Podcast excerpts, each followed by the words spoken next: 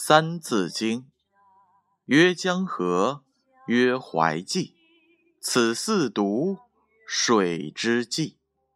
曰戴华，松横横，此五岳，山之名。曰戴华，松横横，此五岳，山之名。这一句话的意思是，中国的五大名山称之为五岳，就是东岳泰山，西岳华山，中岳嵩山。南岳衡山，北岳衡山。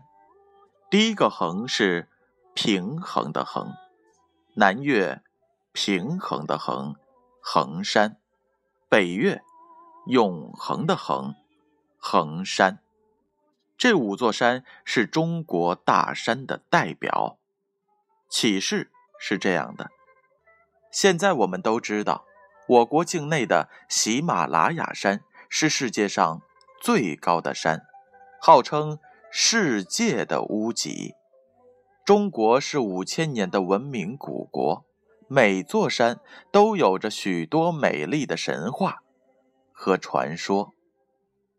这句话有这样一则故事：长江和黄河是中国两条主要的河，长江是我国的第一条大河。恰好将中国分成了两半。宋朝时外患金人，企图横越长江，结果被宋朝的战鼓声吓得是不敢渡江。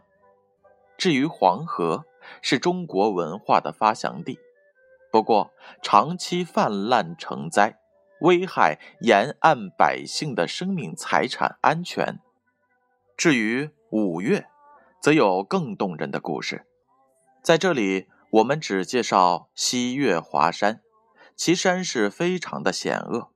相传唐朝的韩愈有一次奋力登上了山顶后，就双腿发软，没有勇气下山，最后只好麻烦当地的官员派人把韩愈灌醉，将他抬回了家。传说。位于河南的嵩山和山西的衡山，都曾有人在此修炼。会吹笙的周灵王太子乔，曾在衡山修成白鹤仙人。张国老是八仙中的一仙，他是在衡山修炼成正果的。这就是曰岱华，松恒恒。此五岳山之名。